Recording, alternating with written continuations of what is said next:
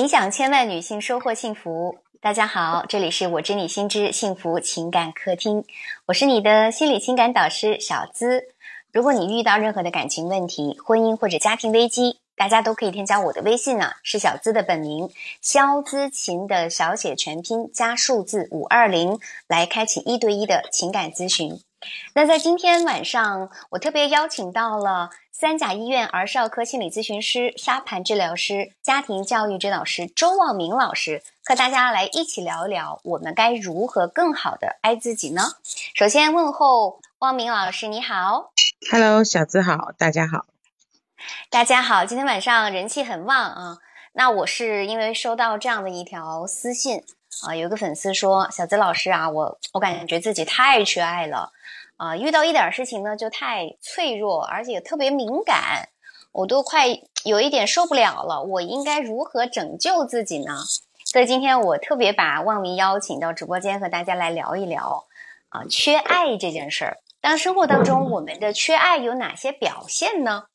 望明生活当中，你自己或者是你身边朋友、你的学员有这样子的案例吗？有，而且还比较多。我们会发现缺爱的人，你发现有几个特征，就是在生活当中一些表现是什么？嗯，说实话，我觉得因为缺，所以就会不断的去寻找，因为缺害怕失去，就会没有界限，一味的付出。对，一个是容易在感情当中去付出，对吧？所以缺。对。嗯，还有呢？就是会过度的去寻找，甚至迷失了自己。嗯，过度的去寻找，比如说，呃，会觉得很缺爱，所以我想去生活当中去寻找爱，对不对？对。然后去去，好像去需要找一个我的情感空缺来，呃，来去弥补我这个部分。就是我太渴望爱情啊，比如我尝到了一点点甜，我就会觉得啊，好幸福哦。然后我就会很容易这个时候出现一个什么情况啊？恋爱脑，一头扎进感情里面啊。所以，我我会发现我在咨询当中百分之八十以上啊，都是跟缺爱有关，就是遇遇到感情问题的，跟自己的缺爱是有关的，因为他很容易就陷入，哎呀，他到底爱不爱我呢？这样的一个纠结当中。是的，像这样缺爱，当你变得脆弱又敏感的时候，其实有时候，即便你真的遇到一个好所谓的好人，他足够爱你，可是因为你自己的那份缺失，就会所谓的作，所谓的怀疑。反而会让这个真正爱你的人远离你。嗯，那我们来探讨这样一个问问题。你刚刚说作啊，其实，嗯，说实话，确实很多女生她说我也我也不想作，但是我控制不住自己。我们来探讨一下，那这个作它是从哪里来的？其实，在我看来，还是情绪在作怪，因为他内在有很多的呃恐惧啊、悲伤啊、委屈啊。这些都是他过往经历带来的，不一定是他对面正在谈恋爱的这个人带来的，因为他这些东西在，他就需要一度去证明，呃，我是不是足够被爱，我足够好，你是不是足够爱我？当这个证明的时候，他其实很难有真正的界限，他完全是活在自己的自主意识和评判里，一味的去追求去要。那其实，在这个世界上，没有任何人可以满足另外一个人的期待。当你期待尤其过高的时候，有期待就会有伤害，所以最终受伤的那个始终是自己。举一个具体的例子吧，就比如说，呃，在感情当中，我们是不是由于对对方有过高的期待？我我来举一个例子啊，就比如说我有一个学员，她是呃跟她的男朋友是过一百天的纪念日，然后那一天呢。他会觉得说，那我的男朋友一定会给我一个 surprise 吧，就是我们要有一个仪式感嘛。然后他就打扮的非常的很精心的打扮自己，穿的漂亮的裙子，然后呢去去到了餐厅。结果呢，等男朋友等到了八点钟，男朋友是八点半到九点的时候才匆匆的赶来啊。然后然后男朋友就跟她说，我是因为要加班。女生就想啊，我们这么重要的日子你还加班，然后她心想说，我应该可以收获一百朵玫瑰，或者是至少是很像样的礼物吧。结果她男朋友给她的是一一朵玫，就是应该是十一朵玫瑰花，还有一一盒巧克力。哦，她想你都已经迟到了，结果送给我这么一点点的这个礼物，今天是我们一百周年的纪念日，你怎么能够这样？然后他们俩就吵架了。这个其实是一个什么呢？就是我们讲的高期待导致低幸福体验的例子。它的背后是不是我们呈现的出来的就是作嘛？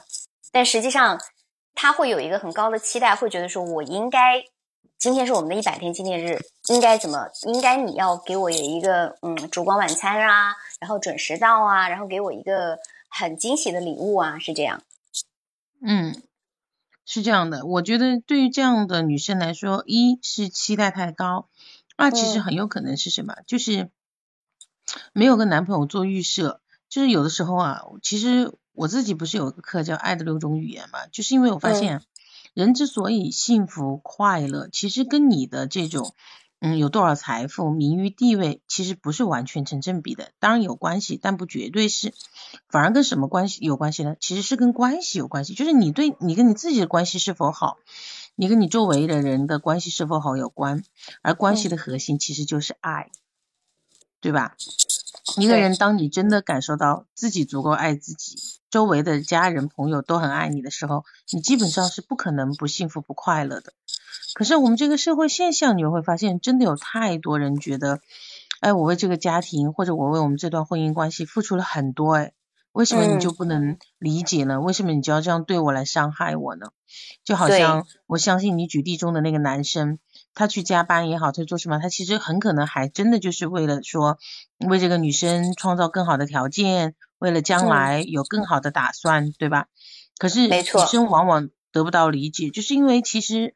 绝大部分人呢，就是人性，都习惯用自己喜欢、需要的爱的方式向对方表达爱，而往往呢，并不是对方需要的。如果又遇到这种呃，我们今天话题说的很缺爱、很敏感、很脆弱的，那就更麻烦了，就很容易让自己无无终止的掉到那个情绪的漩涡里面去，就真的造成了所谓的相爱相杀，而且那个所谓的相爱相杀。有的时候真的就是作茧自缚，根本其实不是那么一回事，只是没有一个良好的沟通，或者是你其实并不了解，别说对方的爱语了，你连自己的爱语都不太清晰的时候，很多时候很多人只知道我不要什么，我不喜欢什么，并不知道，对，那你究竟要什么呢？嗯，也就是说，你刚刚有讲到一个点，就是我们是缺乏爱语的，然后我们讲到一个爱自己，那么缺爱的人无疑他就是不爱自己的。那么不爱自己，他会希望在对方身上，就是他的伴侣、老公啊、男朋友身上去索取的时候，这个发这个时候会发现，总是期待越高，失望就越高。比如说我刚刚举的这个例子啊，其实后面我们在做咨询的时候，这个男生后面才知道，这个男生当时是本来是要加班到更晚的，但是他是跟他领导请假了，然后就就赶过来了，因为说今天晚上还挺重要的。然后他其实他送的那盒巧克力呀，也是。呃，托朋友在国外去给他买的，其实他也是用了心思的，就是不是没有用心思。那女生如果说在这个部分，你的你有一个高的期待，但是你又没有跟对方去验证的时候，然后我们就很容易出现这样的一个情况，就是哎呀，你不爱我，得出了你不爱我，你没有很重视我们的这个呃呃这个纪念日。好，汪明那边是不是有什么情况？没有没有，我一直在听，只是边上有点杂音，我怕影响到你，我就把麦关下。但是我有听说你听你说的，对对，是这样的。对大家如果呃。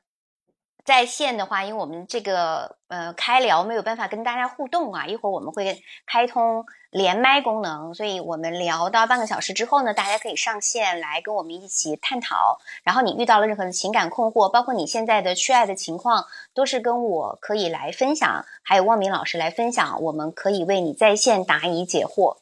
那么同时呢，也欢迎大家点击我们的头像，给我们的鼓鼓掌，好不好？免费的掌声，希望得到大家的支持。如果还没有关注的，赶紧来点击我的头像关注一波。好，汪明，你继续。嗯，好嘞。我看到今天的标题是我该如何救自己。那其实对于我而言，我觉得在这里面很多人他其实是因为没有界限。因为那个所谓的爱，不懂得去保护自己，不懂得爱自己，那其实我一直跟我的来访者和我的学员说，一个人你首先学会的是要爱自己。这个爱自己呢，和我们所谓的自私又是有差别的。我认为的爱自己是，呃，在不伤害他人的情况下，对你自己好，对这个世界好，对他人好，就是爱自己。那所谓的自私，是因为你自己的利益而要伤害他人，那个是自私。我经常会举一个例子，是说，如果你口袋里自己都没有糖，无论你多么爱他，你都不可能把那颗糖给对方。那你只有真正学会了好好的爱自己。你才懂得如何真正的爱他人。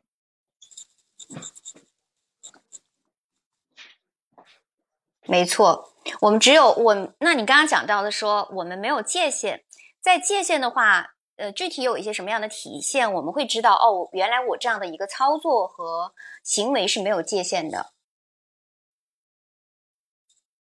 有没有具体的例子可以跟大家分享一下？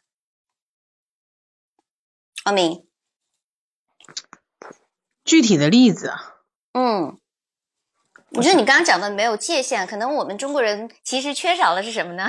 就是界限，就包括我们很多跟父母之间的关系是共生的，就我们婚婚后很多的呃婚姻问题，其实跟他的原生家庭捆绑的太密切都是有关，就我们可能还不知道界限这个概念。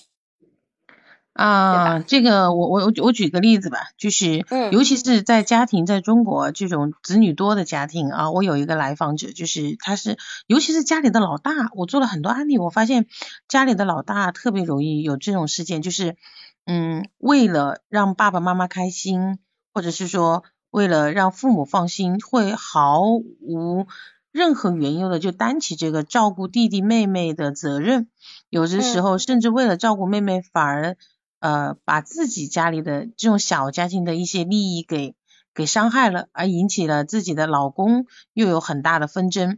但是他们不自知，因为从小到大，他都觉得照顾弟弟妹妹是一件非常就是名正言顺、合情合理的事情，他就完全没有顾虑到影响了自己的小家庭的利益，也没有考虑到，哎，你的爱人跟他并不是血脉之亲，也没有一起长大，也没有那么深的感情，对吧？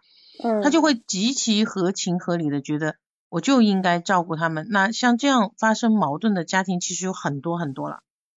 对，呃，他都不知道，他先要照顾自己和自己的小家庭，然后他这个应该是受到他父母的一个观念的影响，就是从小的教育有关。你应该要去爱护你的弟弟妹妹，所以完全没有界限可言。那我首先是不是先把我自己照顾好，然后有情况的、有条件的情况之下，我再。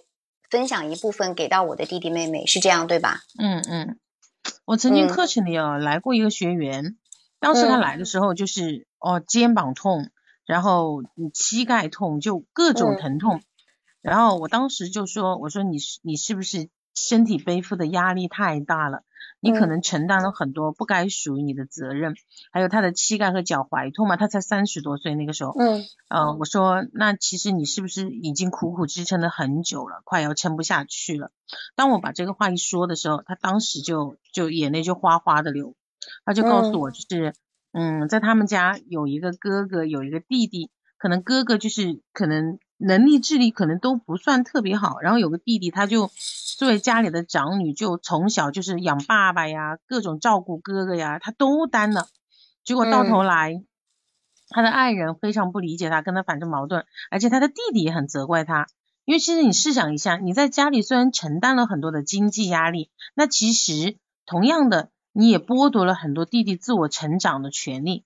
所以那个弟弟对他并不是很感恩，也不是很理解。所以家里简直就是鸡飞狗跳，大的家庭娘家也是，呃，虽然他养着父亲，可是弟弟呃并不认可，对姐姐有诸多的抱怨指责，而老公呢也是觉得他，嗯，爸爸接回来就算了，弟弟结婚也要管，买房子也要管，然后弄得家里鸡飞狗跳，对，然后他就工作也也不顺心，你想一下，他在这样的经济压力呀、精神压力情况下，对吧？我们说家和万事兴。他整个人的情绪和身体都不好，那他的工作怎么可能会好了？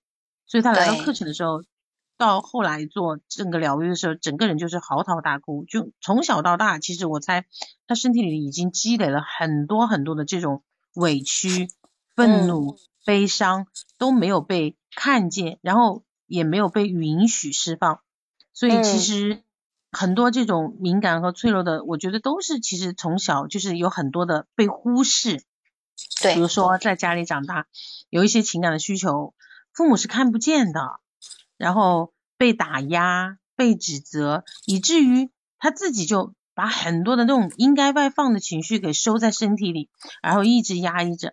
当他压抑的时候，你知道人的这种情绪，它就像那个水杯里的水，特别特别满的时候，其实你外界轻轻一点小事情，那个水杯里的水就是你身体里的情绪，都很容易晃动出来。嗯，所以为什么又回归到一定要好好爱自己？就是你只有懂得照顾自己的身体和心理，以及如何合理的释放你的情绪，你才能够很好的生活。要不然你一直自己是很压抑的，有很多情绪的，你怎么可能去给你身边的人很好的陪伴和爱呢？那是根本不可能做得到的。没错，我们刚刚有讲到，呃，就是他。刚刚这个例子是他从小其实背负了很多，他有很多的情绪没有办法释放啊。然后比如说担了很多的担子，然后比如说他有很多委屈，有一些很多的呃呃伤心啊、愤怒啊都没有被看到，甚至可能他自己都忽略了，所以他会压到身体里。才三十多岁，他就出现了这种肩膀痛啊、膝盖痛，其实他跟心理是有非常大的一个关系的啊。然后我们有讲到，这也是属于没有。界限的一种表现，那也是缺爱的一个特征之一。那除了这样的一个类型，那缺爱的人还有哪些特征呢？嗯，执念，我会觉得缺爱的人呢，他会有很多的怀疑和不信任在他的生活里出现。对，比如说，嗯，老公 没有打电话回来，或者是晚回家了，哎，你是不是出轨了？哈。查一下手机，哎，你是不是跟谁谁谁出去了？你是不是不爱我了？对吧？这个这个就是很容易怀疑，很多女生就是会就会容易因为蛛丝马迹，然后去脑补一出大戏，对吧？脑海当中有一出连续剧，有没有？大家觉得呃比较符合你的症状的，赶赶快给我们点头像，点点鼓鼓掌鼓掌。还有什么特征？然后我们先我们先归纳一下，比如说执念、怀疑啊，会会他这个会深深的影响在亲密关系的一个感受啊。我觉得还有一点就是，比如说有一部分人群他是不敢爱的，他如果受到了委屈，他是容易自我封闭的啊，他会觉得自己不配。拥有爱，他不敢贸然的进入一段这个新的感情当中，他可能意识或者是他的这个理性说我要脱单了，我需要有一段爱情了，但是他的潜意识是不相信自己的，因为比如说他就会害怕在感情里面受伤害嘛，对吧？所以他不会去主动沟通，他会觉得嗯，他内在有一个潜意识，有一个信念是我不配得到更好的爱情，然后还有一种表现就是也不敢示弱。啊，就是很怕对方知道了我自己需要他，所以我们是不敢表达自己的这个情绪的，对吧？所以你刚刚讲到，你有一个，我们有爱，我们讲呃，美国的那个心理学者有有一本书叫《爱的五种语言》，你是有一个叫《爱的六种语言》，对不对？对对，嗯嗯，其实这个也是也是相结合的。我们知道前面五种是，呃，每个人其实表达爱的方式啊，它就那么五种。嗯，只是其中有两到三种是你的主要爱语，各位你。那我们来说说哪五种啊？嗯，比如说第一个就是肯定的言辞，就是通过赞美、肯定来向对方表达爱，或者自己感受到爱。这个它有互动吗？没有什么互动的地方吧？嗯，互动的话，一会儿大家可以上麦。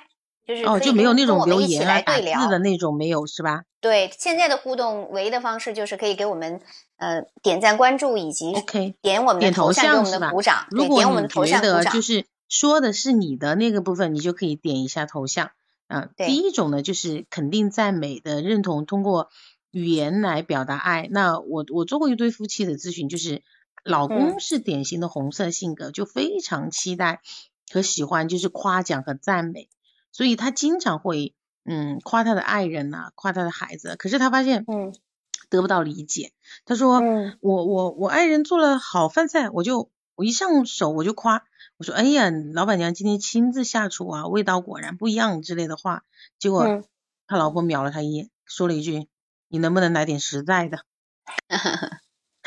这就是典型的老公的爱语是肯定的言辞，而而老婆的不是，所以就没有对症下药嘛。一一个是服务的，应该是应该是行动吧，一个是肯定的言辞。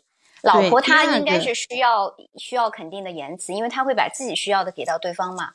但对方是会看她实际的行动，对不对？说那你来点实在的嘛。对对，好，还有一个是精心的时刻，像你刚才举例的那个女孩子说，哎，我们今天一百周天，嗯，纪念你应该要给我一百朵玫瑰呀，或者怎么礼物啊？这样的女孩多半就是有精心的时刻，就他很注重这种高质量的陪伴。各位你也来看一下，是不是你你自己就有这一种？那。我我做过一个案例，特别有意思，就是那个女孩和男孩是异地恋，然后呢，嗯，男孩在长沙，女孩好不容易放三天假，就跟男孩说，哎，我来长沙陪你，刚好也也是去年的五一节，然后那个男孩就说，OK 啊，那你来啊，我我很想你来，然后在这五一节，我有去参加朋友的婚礼，我们俩一起去好不好？女孩就同意了，然后两个人就去了，三天呢，两个人在一起，可是那个女孩并不开心。然后就回回她自己工作的地方了，在四川。然后回去以后呢，那个男孩就刚好就遇到了我，就跟我咨询这个部分。他说我也不知道为什么，我女朋友说不上来为什么，可是他觉得他好不容易来一趟，好像并没有得到满足就走了。但是我们又在一起啊，我也不知道应该怎么处理。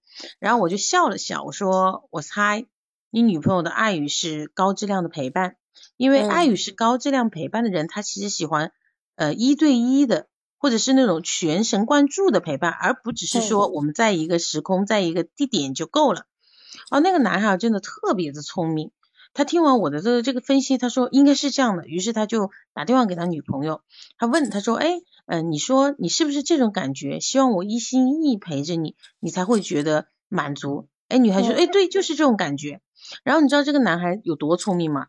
他之后跟他还是异地恋嘛，他只做了一个改动，他们两个人的感情迅速升温。他做了一个怎样的改动呢？就是他们每天下班晚上睡前都会打电话嘛。以前可能打电话，这个男孩就会处理一下公务啊，或者电脑倒腾个啥东西啊，就不是很专心那种。对，不专心的那种。就反正他觉得他听也听了嘛。结果当他知道他的女朋友的爱语是精心时刻的时候啊，他说我从那天起给他打电话。我什么也不干，我就全神贯注的只听他说，只是陪着他。他说不出一周的时间，我们两个人的感情就迅速升温了。嗯，这个是爱的五种语言，包括我们望明老师他自己研发了爱的六种语言。我觉得可以留到我们下下周的主题再详细的去说这个，因为大家肯肯定很想知道自己的爱欲是什么，以及你的爱你的伴侣的爱欲是什么，对不对？我们怎么去发现这个爱欲呢？怎么去使用呢？我觉得我们可以用一期专题，因为今天我们是讲缺爱缺爱的主题啊。嗯嗯嗯，我们就回到缺爱的主题当中来。那我们就是我们缺爱的人群，其实我们我们会发现。呃，百分之八十以上的就是有恋爱困扰、人际关系困扰的，一般都跟缺爱有关，对吧？刚刚有讲到说，啊，他可能是不懂对方的一个爱的语言，当他懂了之后，哎，实际上我们就可以补充这个，会通过这个爱的语言去补充这个对方需要的爱的一部分，对吧？那我们还有哪一些特征在，呃，在我们的这个实际生活当中会表现的比较多？大家一会儿也可以上麦来跟我们说你自己的经历，还有你现在的困惑。你觉得我现在卡在了哪一个点上？我需要我需要获得帮助的。你刚才说到有配得感嘛？我其实觉得还有一种人是怎么样子的，就是执着，对于赚钱特别执着，因为他啊这种太敏感和脆弱的，他会觉得人其实不太可靠，对吧？没有一个确定性，而工作。和赚钱相对来说比较能够确定，就是我付出了，我一定会有收获的事情。所以其实我觉得有很多他会在这个事业和工作上，就是呃怎么讲，就是我们其实一般事业工作你是为了生活嘛，有的他真的太缺的时候，他会本末倒置。就是我为了我在感情中可能我还不能完全有那一份安全感的时候，那我就先拼命工作。先拿到经济的保障，让我在这个角度先获得安全感。我觉得会有这样一部分人，很多哎，你别说现在，特别现在疫情，大家都没有安全感。那什么最重要？当然赚钱。你没有办法生活了嘛？这而且我我身边好多人，他可能所有的就是朋友圈发的东西都是，就是他自己又焦虑，他也在制造焦虑，就是赚钱赚钱赚钱，嗯，就会会发现他所有的呃一个话题就是会引导到赚钱。就你赚钱本身是 OK 的，但你如果你是要赚多少，你的目标是什么？你是不是为了赚钱而赚钱？你的生活当中是不是除了赚钱就没有别的了？他有些人真的就是这样，他二十四小时他都可以在不断的上进、不断的学习、不断的去想我怎么赚钱，但他没有自己的生活，这个就是也是缺爱的一种表现，对吧？嗯嗯，哦，我自己最近也特别有感受，就是今年疫情又反扑嘛。对。我最近有一段时间很强烈这种感觉，就是什么呢？拼命工作，拼命工作，然后就因为有团队嘛，就节奏拉得很快，时间拉得很碎的那种感觉。可是我发现经历一段时间之后，麻烦了。你会有一种头脑走得太快，心没有跟上来的感觉，整个人就会变得很浮躁。对，我我上次跟你一起吃饭，我也有这种感受。哎呀，吃个饭，在不停的看手机，其实当然你我们会容易会在这个工作当中就没有办法去享受。呃，就是当下的那个宁静和片刻，你现在发现了是吧？对我最近自己在觉察，我就发现，哎呀不对，所以我昨天给自己放了个假，就是去到一个呃别墅区一个花园里，自己在那个花园里呃跟花待在一起，跟植物待在一起，做了一个松波疗愈，我就发现真的就是嗯一定要会关照自己的身心往回拉。真的不要被，因为当你自己的心不定不稳的时候，就像你说的，外界有很多人跟你传播这种，嗯，疫情啊，焦虑啊，你要挣很多钱啊，你要快速行动啊，你要做有价值的事和人呐之类的事情的时候，你就会有那种疲于奔命。当你去疲于奔命的时候，虽然行动迅速，你别忘了，你会很容易把自己和心丢掉。那个时候其实特别的脆弱和敏感。对，今天下午我不是在拍视频嘛，然后我我坐车的时候，呃，回家的时候，其实我也在想，其实我在年前也有一段时间就是迷茫期，然后为什么当时会跟你有有有一个那个我们那个社家的合作，包括还有一个呃团队也是找我，我会觉得我的背后的焦虑就是我的事业的迷茫，然后我的赚钱。这个这个这个赚钱之路怎么办？其实也会也会受到一些影响啊。这个可能也是对自己的这个部分，当然它会促促使我去进步了。但是我我会发现，我们不能够被这个东西所裹挟，就是不能因为焦虑而去，就是呃很匆忙的去做一个决定啊。这是我自己也是我自己的一个反省啊。就好像因为焦虑，可能就没有考虑的很清楚，就很就很很很快的、很感性的。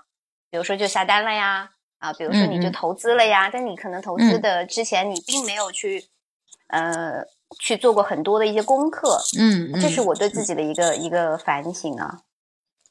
是的，呃，我也看到，就是我发现，就是我们刚才有聊到说缺爱的人有哪些表现嘛？其实结合我们刚刚所有讲的，我还发现一个点，就是太敏感和脆弱的容易干嘛呢？容易陷入自己的情绪和思虑里。就老在想，老在瞎折腾、瞎想，但是没有去行动。那我结合今天写的这个，我该如何救自己？我真的觉得就是应该什么？应该动起来。那个动当然不是指我们刚才说的很浮躁的去做各种各样的事情。首先应该什么？应该梳理清楚之后，目标清晰的动起来。就是我们为什么会浮躁？我们为什么会乱？是因为我们没有目标。当我们目标不明确的时候，就有点。呃，外面谁说，哎，这个好，那个好，然后就很容易被影响，然后就很容易被跑偏，对，就就是无头苍蝇的感觉。我们经常说，嗯，一艘小船在大海里，如果你自己的目标不清晰，你不知道你的目的地是哪，无论刮了从哪个方向刮来的风，其实对你来说都是阻力。那其实我觉得，在这个浮躁的当下，如果你真的觉得你缺爱，又敏感又脆弱的话，我觉得如何救自己，第一个是先给自己找一个目标。嗯，就是不要轻易的被带跑，因为太脆弱和敏感的人很容易被轻易带跑，带到那个很浮华的世界、很浮躁的步调里去。那我觉得，首先是你应该稳定下来，稳定下来，先是什么？做内部的修炼功课，去看到你的这些脆弱和敏感，去修复，去释放情绪，然后去修复这些伤痛。因为其实很多东西，我们自己走心理学就知道，都是从你的过往经历里来的。其实跟另一句话叫做“亲爱的，这个世界外面没有别人，只有你自己”。对，是。其实真正是应该要回归你自己的内在，去修你自己。当你自己足够有爱，当你自己足够爱自己，当你自己足够有定力和目标的时候，其实你就很难吸引到那些乱七八糟的人和事。对，真的是这样子。如果大家不知道怎么去救自己和爱自己的话呢，小资老师是有方法的，包括也可以呃跟汪明老师进行一对一的咨询，都可以加我的微信，是我的本名肖姿琴的小写全拼加数字五二零，来开启一对一的心理情感咨询。还有一种情况，我会发现他的就是因为他害怕对方离开自己，我们很多的咨询都是因为情感的问题找到我嘛，比如说害怕老公出轨。害怕男朋友离开自己，所以呢，他会偷偷的查岗啊。他的这个时候，他的控制欲和占有欲就很强，那就会导致伴侣常常会觉得很累，压力特别大，对吧？对，因为因为他是在索取爱嘛，他的这种呃占有欲还有控制欲，因为他不知道怎么去在关系当中去给他一些，比如说安全感，还有一些关心啊，他总是会会想的只是一个问题：他爱不爱我？他今天这个事情啊。呃，秒回信息了是爱我，所以我我有一些学员，他老他的一个诉求是什么？小资老师，我如何让他秒回我的信息？这个就很明显的，你其实是已经呃走了岔路上面。你你关注的焦点不是让他去秒回你的信息，而是想我为什么要确定他秒回我的信息，我才是才是会安全的？那你真的是爱你自己的吗？对吧？嗯，是的。嗯，你像我们跟同行沟通的时候，我们经常会说，你不要掉在那个表象的事里，而应该跳出那个事去看你的模式，因为其实你的生命模式才是对你自己来说是关键和重要的。对我们很多人很容易就是困在问题里面去解决问题，呃，这个是这个问题，我想要去就延伸一下，因为我因为我每天都会在做咨询嘛，就我们有些学员他可能看了很多的鸡汤，看了很多的技巧。他会不断的问老师这个话我怎么去聊天，我我怎么去就是更加吸引他，我怎么去发我的朋友圈？你有没有发现他其实就是掉入到了一个事儿问题的表现当中，他没有没有看到自己的这个模式是什么？当他的模式没有改变的时候，包括他的思维模式、行为模式，对吧？包括他的潜意识没有改变的时候，实际上他很容易一他是容易吸引到渣男，第二他可能很每一次恋爱、每一次婚姻都容易。就是走向关系的一个终结，对方都是不爱我啊！看吧，果然不爱我。你看，我都做了那么多，所以很多人他他他可能有有有一点是被影响，还有就是他的感受力、感受身体、感受情绪的这部分没有被打开，他是没有感受力的。你跟他说，那你现在此刻的情绪是什么？他是全部说的都是自己的想法。我觉得他怎么怎么样，我觉得他不爱我了呀，他应该要怎么怎么样啊？那你跟他讲情绪，不知道啊。这个可能也是我们现在呃社会上的一个情况，我们也可以通过一些表象看，我们能够觉察到自己的情绪吗？为什么这么说呢？因为你就看到了自己的情绪，比如说你能够关照自己此刻是委屈的，是悲伤的啊，我此刻是愤怒的，你能够拥抱你的情绪，接纳你的情绪，而不要去对抗它。你越对抗它，你会发现，要么呢这个情绪就会，我说你就会需要去发火，要么呢它就会。把这些情绪就会积压到身体里面，就会变成了身体上的一些病变啊，比如说我们女性常有的呃乳腺增生，它都是情绪的问题，对吧？包括我们的盆腔炎、妇科疾病。啊，包括你刚刚的，你的来访者有这个肩膀疼痛，还有膝盖疼痛，他会呃就是会有一些关节的一些问题，它都是跟我们的情绪处理相关。那么根源是什么呢？是我们没有去好好的关照自己的这颗心，还有我们的这个身体，对吧？嗯，哎，你说到这个话题，我特别想分享一个我自己的亲身体验。嗯，跟这个也挺像的，因为其实我也是一个天生敏感的人，我做那个天赋测评嘛。我的敏感值高达三十一，是很高很高的，二十八就是自闭了，非常的高。所以我其实自己这么多年也一直在做这个功课，如何不那么敏感和脆弱。然后我有一个亲身体验，是真的就意识到，呃，如果我们不允许啊，没有人可以伤害我们。所谓的伤害啊，都是因为我们自己允许的。嗯嗯，我我特别想跟大家分享，我这个，尤其你说乳腺疾病嘛，因为现在女性这种乳腺疾病越来越多。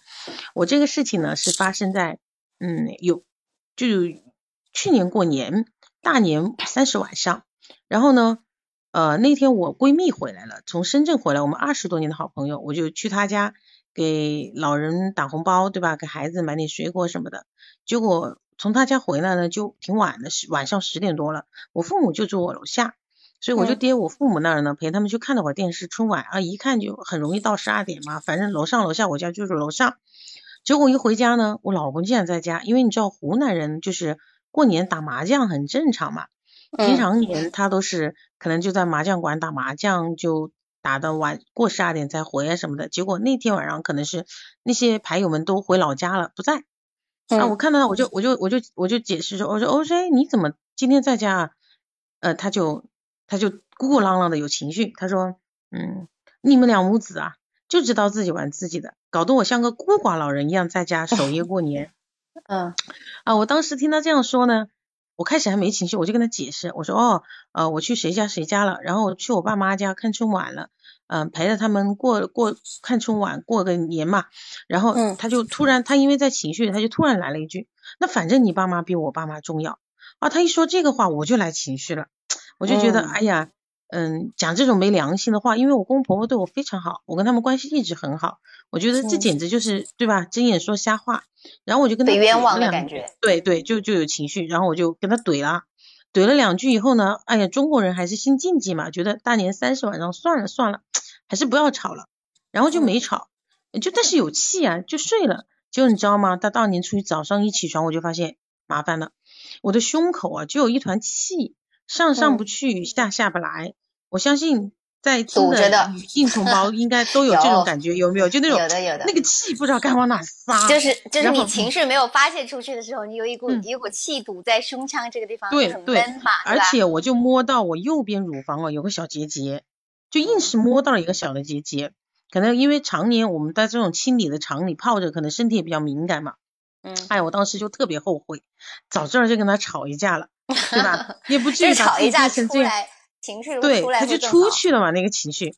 好，你想大年初一我也不好意思找他吵回笼觉吧，这事就只能忍着。好，然后男同胞大家都知道没心没肺的，昨天晚上怼两句，他大年初一啥事没有，他跟你说，哎。今天中午我们去你爸妈家吃饭，还是去我爸妈家吃饭呢？啊！我当时那个气啊，我心里想，你不要让我好过，你也不要想好过。然后你怎么怎么做的？嗯，我没理他，没理他呢，就这样过了大年初一、初二、初三。其实我那一年都一直在外面，很少在家。就我们家小侄儿胖乎乎的，很可爱，我就想抱，因为你胸口有口气啊，你抱不了，一抱你就疼。然后大过年的吧，又不敢跟父母讲。因为也不会去医院嘛，自己大概知道是怎么回事儿，对吧？就气不知道该往哪撒的那种感觉。好，结果到了大年初四晚上呢，我就想起，哎，不对，我们自己不是也做能量疗愈啊这样的课程嘛？我也会帮别人做疗愈。我曾经在深圳，就是二十分钟把别人把一个大约枣核大的那个乳腺结节给消掉了，没有了。我就在想，哎，我能帮别人做，我是不是也能帮自己做，对吧？这么厉害？是呢，嗯，有有这种的。然后呢，我就帮自己。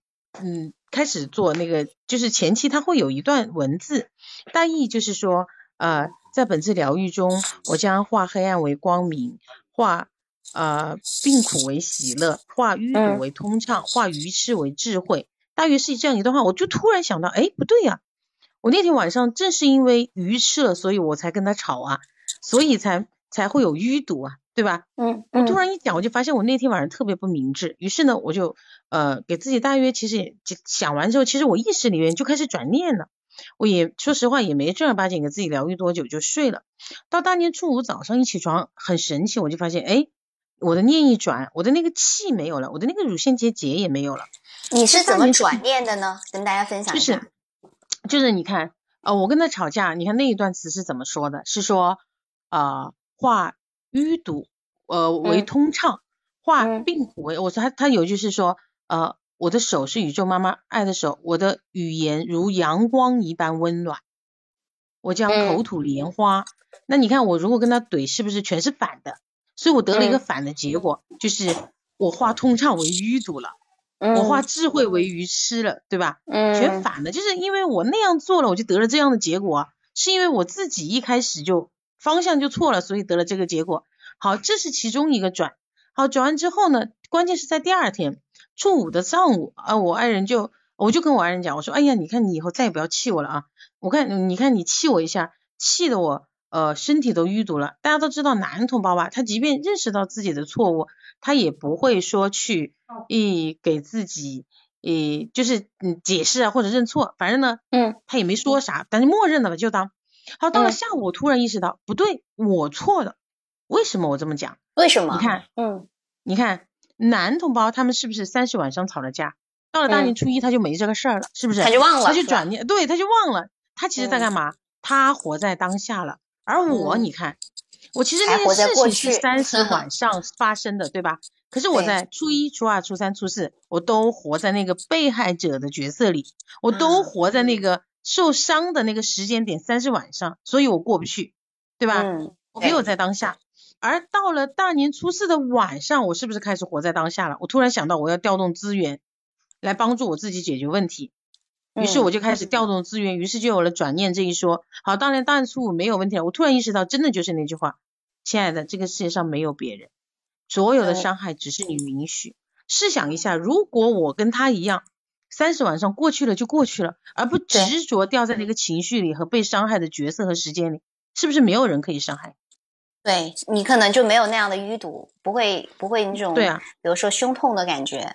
对啊，那我们现在来看，就是现在是不是这种子宫疾病啊、乳腺结节这种疾病特别多，对吧？特别多。那试想一下，有没有一种可能，你生这种所谓的闷气？几十上百回就是一个小的结节和肿。我以前好爱生闷气哦。对，那现在也时不时的爱生了。你要是 真的，一积累，你像这种敏感又脆弱的人，对，你一直积累，一直积累几百上千字，有没有可能就是癌啊？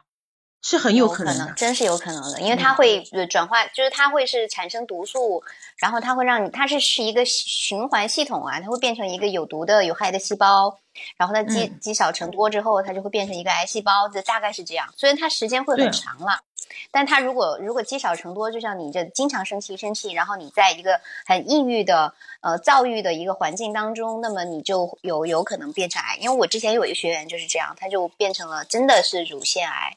还好，因为他在澳洲啊，还好就是他那个是可以做手术的，但做手术的风险也很大呀，因为你不能确定是良性还是恶性嘛，就还好，好像好像是良性的，啊，就还他能够保保持那个一个呃，就是就是我们讲那个形状吧，要不然他可能就会整个把胸都切掉。嗯，但是我想说的是，你我觉得提高自己的认知和思维模式才是关键。因为我们都知道，这种乳腺结节也好，子宫肌瘤也好，一旦你的思维模式不改变，你的整个循环不改变，其实你即便是切了，它还会长。对，如果你现在呃生活当中有这种情绪，还有这个情感的困扰，一定要要想办法，首先是要提高自己的认知和思维模式。像我们咨询师，包括我自己，包括汪明老师，在生活当中我也有体验，就时不时的会呃落入到受害者的角色里面。那我们如何去调动自己的资源，让自己成为自己的主人，其实是需要学习的。那大家如果想要去咨询的话，可以加我微信呢，是肖姿琴的小写全拼加数字五二零，他需要一对一的去指导你怎么去一步步的提升你的认知，包括你的思维模式。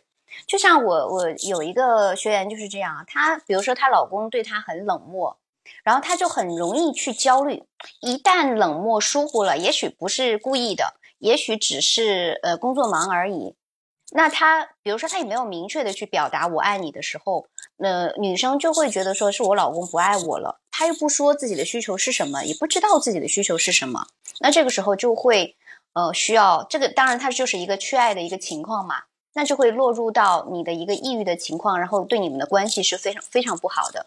因为你一旦有了这个受害者情绪，你就会怎么样？你的情绪不好，你跟他沟通的时候，你会不会有情绪？就比如说，你可能跟他吵架，会指责，会抱怨，对不对？我们的四大歧视就可能出来了，包括冷漠呀这种。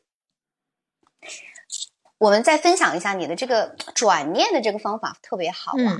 怎么去调动资源，怎么去转念？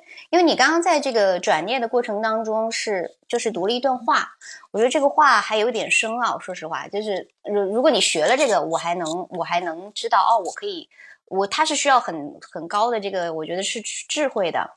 那具体的事件我怎么去转念？我觉得首先是活在当下吧，就是你要知道我们的认知是我们的头脑根据过去经验所积累的。就是你对一件事情，你一定是什么？一定是呃，你首先是有一个定义，对吧？呃，你有一个联想了，联想之后你就会有对它有定义，最后给反应。你要很明确的知道这个事情其实可能不是你想的那样，或者不是你当下看的那样，或者其实还有一个就是对于处于情绪，我自己就觉得，就包括我那个转念，活在当下很重要。就是你一定要是在当下的那个角色里，而不是说，嗯，很多人其实会对呃。未来还没有发生的事情有焦虑、焦虑、担忧的事情，对，又有很多的留恋，所以其实这些东西都是没有太多意义的。而你但是都好难哦，就是你看现在疫情吧，大家都活在焦虑当中，没有人是不焦虑的。当然焦虑很正常，对吧？但我们要活在当下。我自己感觉哦，我的经验啊，因为我走过这段路，我觉得还是情绪，你一定要想到一个方法，或者知道一个方法，去把你身体里固有的情绪给清理掉。那我是如何看待一个人过去的呃恐惧啊、担忧啊，或者未来的焦虑呢？我觉得是因为你身体里本来有很多的负面的情绪和能量拉扯着你，就好像行走在一个沼泽里的时候，那这个时候你是很难活在当下的，你总是会呃要么在过去，要么在未来左顾右盼，而你只有有一个方法，比如说像小朱说的，去找到一个专业的咨询师咨询，或者当然八万四千访问还有其他的也有。对，比如说这种正念呐、呼吸呀都有啊，很多。嗯。然后，呃，你真正只有把你过去的那些负面情绪能量释放掉之后，你才能够轻松的活在当下。我举个例子吧，我经常举个这样的例子，就是，嗯，当我们学习了很多东西的时候，我们只是用我们的头脑、意志力去控制我们身体要做一件事情的时候，你会发现很难真正的坚持下来。对。对吧？有时候坚持一周、两周、三周，到最后你还是会放弃。比如说运动，嗯，对你放弃的时候，其实你会陷入更大的负面情绪里，因为在那个时候你就会有自责，会有懊恼生气，嗯，所以其实呃我一直觉得每一个生命都是积极向上的，就好像没有孩子不想好好学习，没有大人不想好好工作，那为什么会出现所谓的叫做烂泥扶不上墙呢？是因为他曾经在他的生命里用他的方式已经尝试过了很多遍，而每一次可能他都没有得到专业的指导，或者没有。找到一个成功的路径，又掉到了更深的情绪能量沼泽，以至于就出现了所谓的烂泥扶不上墙，一直掉在那种情绪里。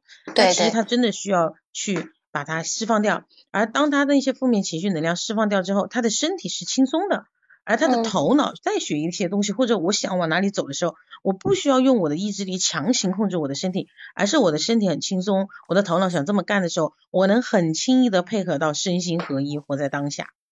这要怎么做？就比如说你刚刚讲到被人评价为烂泥扶不上墙，我我如果一个人啊，他从小被这样评价，那他自己就会自我放弃。那对啊，我就是烂泥啊，那我他就会得过且过，对吧？那他就真的就是三天打鱼两天晒网，什么事情都做不成功，就他自己都不相信我自己可以做好。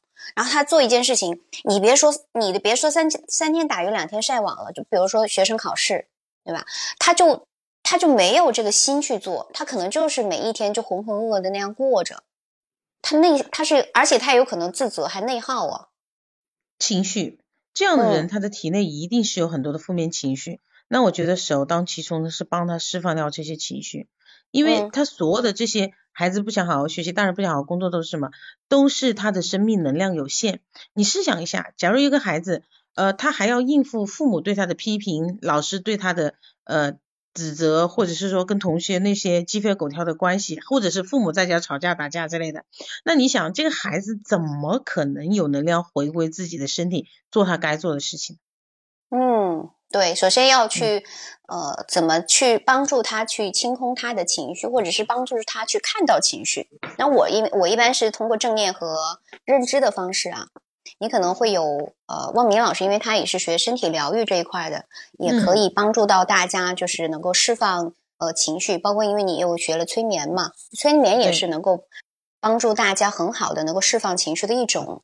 包括有有很多的时候，我们想成功，我们想要去找到呃更好的另一半，我想我老公更爱我，但是你的内在就不相信他爱你，就是你内在不相信你自己能够获得爱。这个其实是可以通过，比如说催眠的方式帮助你，呃，去正向的有一些肯定、积极的言语，啊，回到你的生活当中的，对吧？呃，对，催眠更多的是迅速的进到潜意识，改变他潜意识的认知，就是你说的那种从小被指责啊、被放弃的，其实他很多可怕的不是外界的指责，可怕的是他自己的内在潜意识已经认同了这个事情。是的。因为我我们自己，呃，我自我觉察就会知道，你会发现你在做一件事情的时候，你会很害怕自己不成功。就比如说你做错了一个事情，其实很多的声音都是来自于你的评判。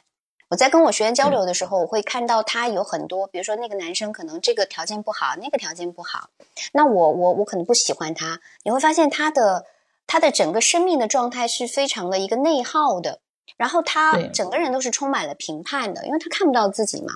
他是他就是在这个评判的当中，他会自己还会自己自责啊，我怎么这么差？我好像我好像为什么总是不不能够成功，不能够获得一个幸福？我我是不是这辈子都嫁不出去了？对吧？这个就是对自己的一种评判，就潜意识当中他没有去调整一个正确的模式有关。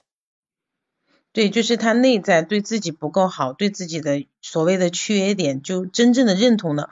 反而以至于屏蔽到他自己，其实每个人都有很多的优点和发光发亮，他就看不到了，就迷失了。对，对。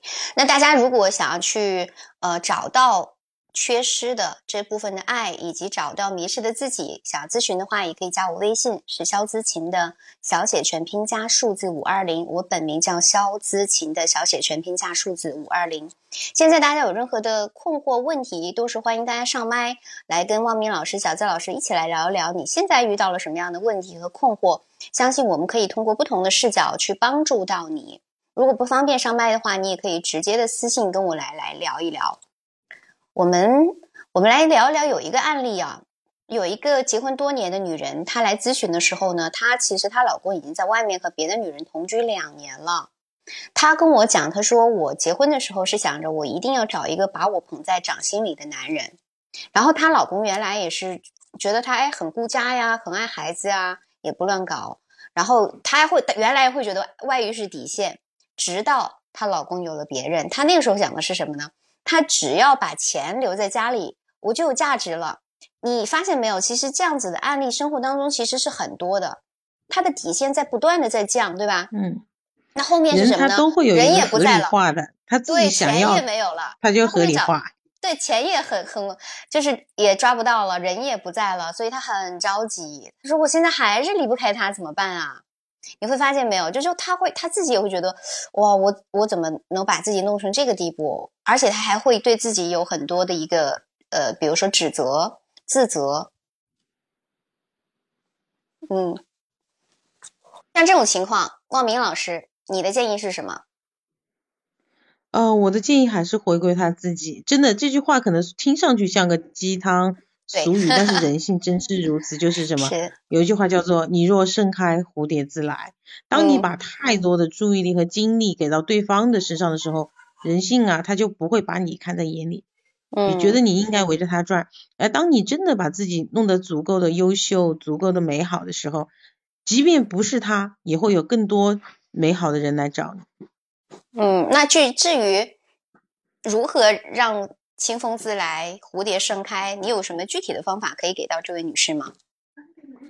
嗯，我的建议就是，首先第一还是我们核心说的，就是呃，提高自己的认知，然后呢，学习觉察，然后对吧？对觉察。再一个就是释放自己的情绪，因为其实当你即便是学习了，这是我的第那个第六种爱语，叫做从知道到做到，就是当你知道太多东西，你身体里有很多情绪，你是做不到的。嗯，对的，一定要学会用一些方法去把自己的情绪释放掉，这样你才能轻松的做到。是我们现在会看到很多的呃书，然后包括也听了很多的课程，但我们最最常听到的就是老师你说的这些道理我都知道，但是我做不到。嗯，那我自己的人生经历，我会觉得做不到的原因是因为你身体有太多的负面情绪。它会拉扯着你，呃，让你无暇顾及你应该做的事情，让你掉到那个过度的思虑里，那个脆弱和敏感里。那你只有想方设法把那些情绪给释放掉之后，一点一点的小行为、小经验、小成功，然后再慢慢建立自己的正向的自信。嗯，那这个小呃小行为，包括疏导情绪，有没有方法？今天可以跟大家来分享一下。呃，疏导情绪，其实我做的更多的是呼吸法。其实呼吸它是一个非常能够快速提高你的觉知力，提高你的这种。嗯，正念吧。其实我教大家一个非常简单的呼吸吧，就是腹式呼吸。用你的肚子呼吸的时候，你就呼吸的时候，其实你就呃深深的吸气，然后让你的那个气啊，很多人只是在上胸部不下去，一定要想办法往下沉，沉到你的下腹部丹田处，就是呃你的肚脐眼三指以下，一定要学会沉下去。沉下去之后呢，再缓缓的呼出来，尽可能的呼到你的那个肚子是空的。呼出去，就这样，生命啊，其实都在一呼一吸之间。我曾经上过一个美国老师的课，叫做学呼吸，它里面有一个宗旨，就是你的人的生命状态和你的呼吸状态是成正比的。他这个我测了几百上千人，是真的，就是你，其实大家其实现在也可以关注一下你的呼吸。这里面我举几个，我举几个典型的案例，就是嗯，有的人就会呼吸的很浅。轻轻吸一点，大部分女性，大部分女性的呼吸都很浅。嗯，这种呼的很吸的很浅的人，你可以回去观望自己，看看你是不是在生活中经常不敢拥有一些美好的东西。就他来了，你也会害怕，你会把他推开。嗯，这也是缺爱的一种啊，不爱自己的一种方式。对啊，对啊。所以我们是这样嘛，就是心理可以，行为可以改变心理，心理可以改变行为。那心理你可能一下子还改变不了，那我们就通过行为来改变。那行为就是呼吸，你就先深深的吸气，好，体验一下深深的吸气。你刚观想把光和爱的能量吸入你的身体，嗯嗯，然后把你的那个小腹部吸起来，吸到你的那个小腹是是满的那种感觉，然后再缓缓嗯缓缓的呼气，长长的把那个身体里的废气都给它呼出来。那在这里，大家也可以看一下自己的呼吸，有没有一些人就是呼的很浅，就浅浅的呼就没有了。我发现有很多这样的人。那这样的人，他其实生命特征是怎样的呢？他就是不敢表达。嗯，就在生活中他不敢表达，他会有很多的想法，就会觉得，哎呀，这么说合不合适呀？哎呀，对方会怎么看呀？哎呀，算了，就长期以往形成的一种习惯，就不会表达了。你知道，要一个人常年的不敢表达自己。其实内在是有很多的压抑的，嗯，包括那种慢性咽喉炎的人，你去看呢，嗯，我经常在课程里会举例子，就我们有一句话叫做“身体是灵魂的显示器”，那我们可以去看一下慢性咽喉炎人的病症是什么，对吧？就这样散咳的就咳一下咳一下的，那其实你看领导上台发言是不是也是这样的？对，先咳一下。嗯，那潜台词是什么？听我要发言了，关注对，我要发言了，听我说。那其实有慢性咽喉炎的人呢，你们可以回观自己的生命模式，百分之九十以上的人都是在生活中压抑了自己的表达的，总是太在意别人的看法，嗯，觉得这样说不合适，觉得这个场合说不合适，然后就压。那你压久了，其实你的身体是不答应的。其实它是通过慢性咽喉炎这件事情在提醒你。所以这个时候可以关注到，如果你有慢性咽喉炎了，或者是有一些哪一些身体的一些情况，我可以去关注到，我要爱我自己了，或者说我可以我要怎么去爱我自己。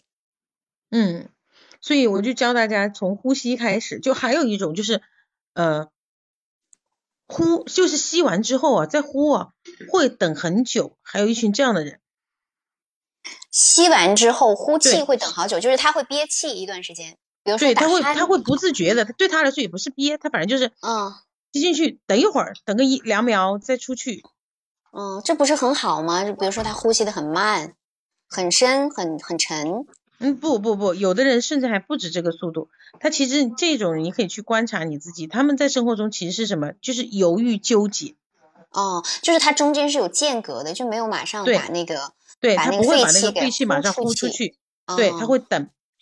有的人甚至长达三四秒，三四秒，那这个时候他对他的身体会有什么伤害吗？就是他的整个反应，就是他的生命模式其实就是犹豫纠结的，他就不会很果敢的处理和做一些问题的选择。对，因为我们因为我自己是学正念，然后我也考了呃正念导师。我们记得我上课的时候，我们老师就讲，我们其实每一个人无时无刻都在呼吸，呼吸是就像你今天你讲的，呼吸它其实是一个非常好用的工具，以及非常是我们的朋友，对吧？我们只要生活在这个世这个世界上，我们就离开不了呼吸。但是我们有多久没有观察和没有觉察到我们的呼吸了？就是你知道你的呼吸模式是怎么样吗？比如说你紧张的时候，你的呼吸会很急促，对吧？比如说你就像刚刚讲的，嗯，你你的生命的状态是纠结的时候，你会有憋气的感觉。然后呢，比如说你只是呼吸到上胸腔的时候，又又有可能，比如说你会容易是不敢表达的，是焦虑的状态。大家可以去关注关注一下呼吸，去学一下王明老师刚刚教大家的这个，呃，算是腹式呼吸法。因为我长期练瑜伽，我我我会跟大家分享，就是你可以鼻吸口呼。汪明老师也是这个方向方法吧，就是你可以鼻吸口呼啊，是的，对。好，安娜上麦了。深深的呼吸。对，你可以大口的吸气，大口的呼气。我们会一般发现我们的吸气是很短的，就像我的吸气短，我的呼气可以很长。对，你可以去去练习，比如说你呼个六秒钟，就是你吸六秒。然后你等四秒，然后再呼气，这也是一种训练的方法。就是你其实呼吸有很多很多的方式，包括喉呼吸呀，啊密封呼吸法呀，啊今天望明老师的这个是最基础的这个腹式呼吸，能够把你的这个呃气沉到你的丹田里面。我自己做过实验，当我很紧张的时候，我们的呼气都在胸腔。但如果你如果你这个时候你要演讲了。你可以把你的呼气放在你的腹部，你会发现，哎，好像我就沉下来了。只要你做一个动作，你就没有那么紧张了。可以试一下。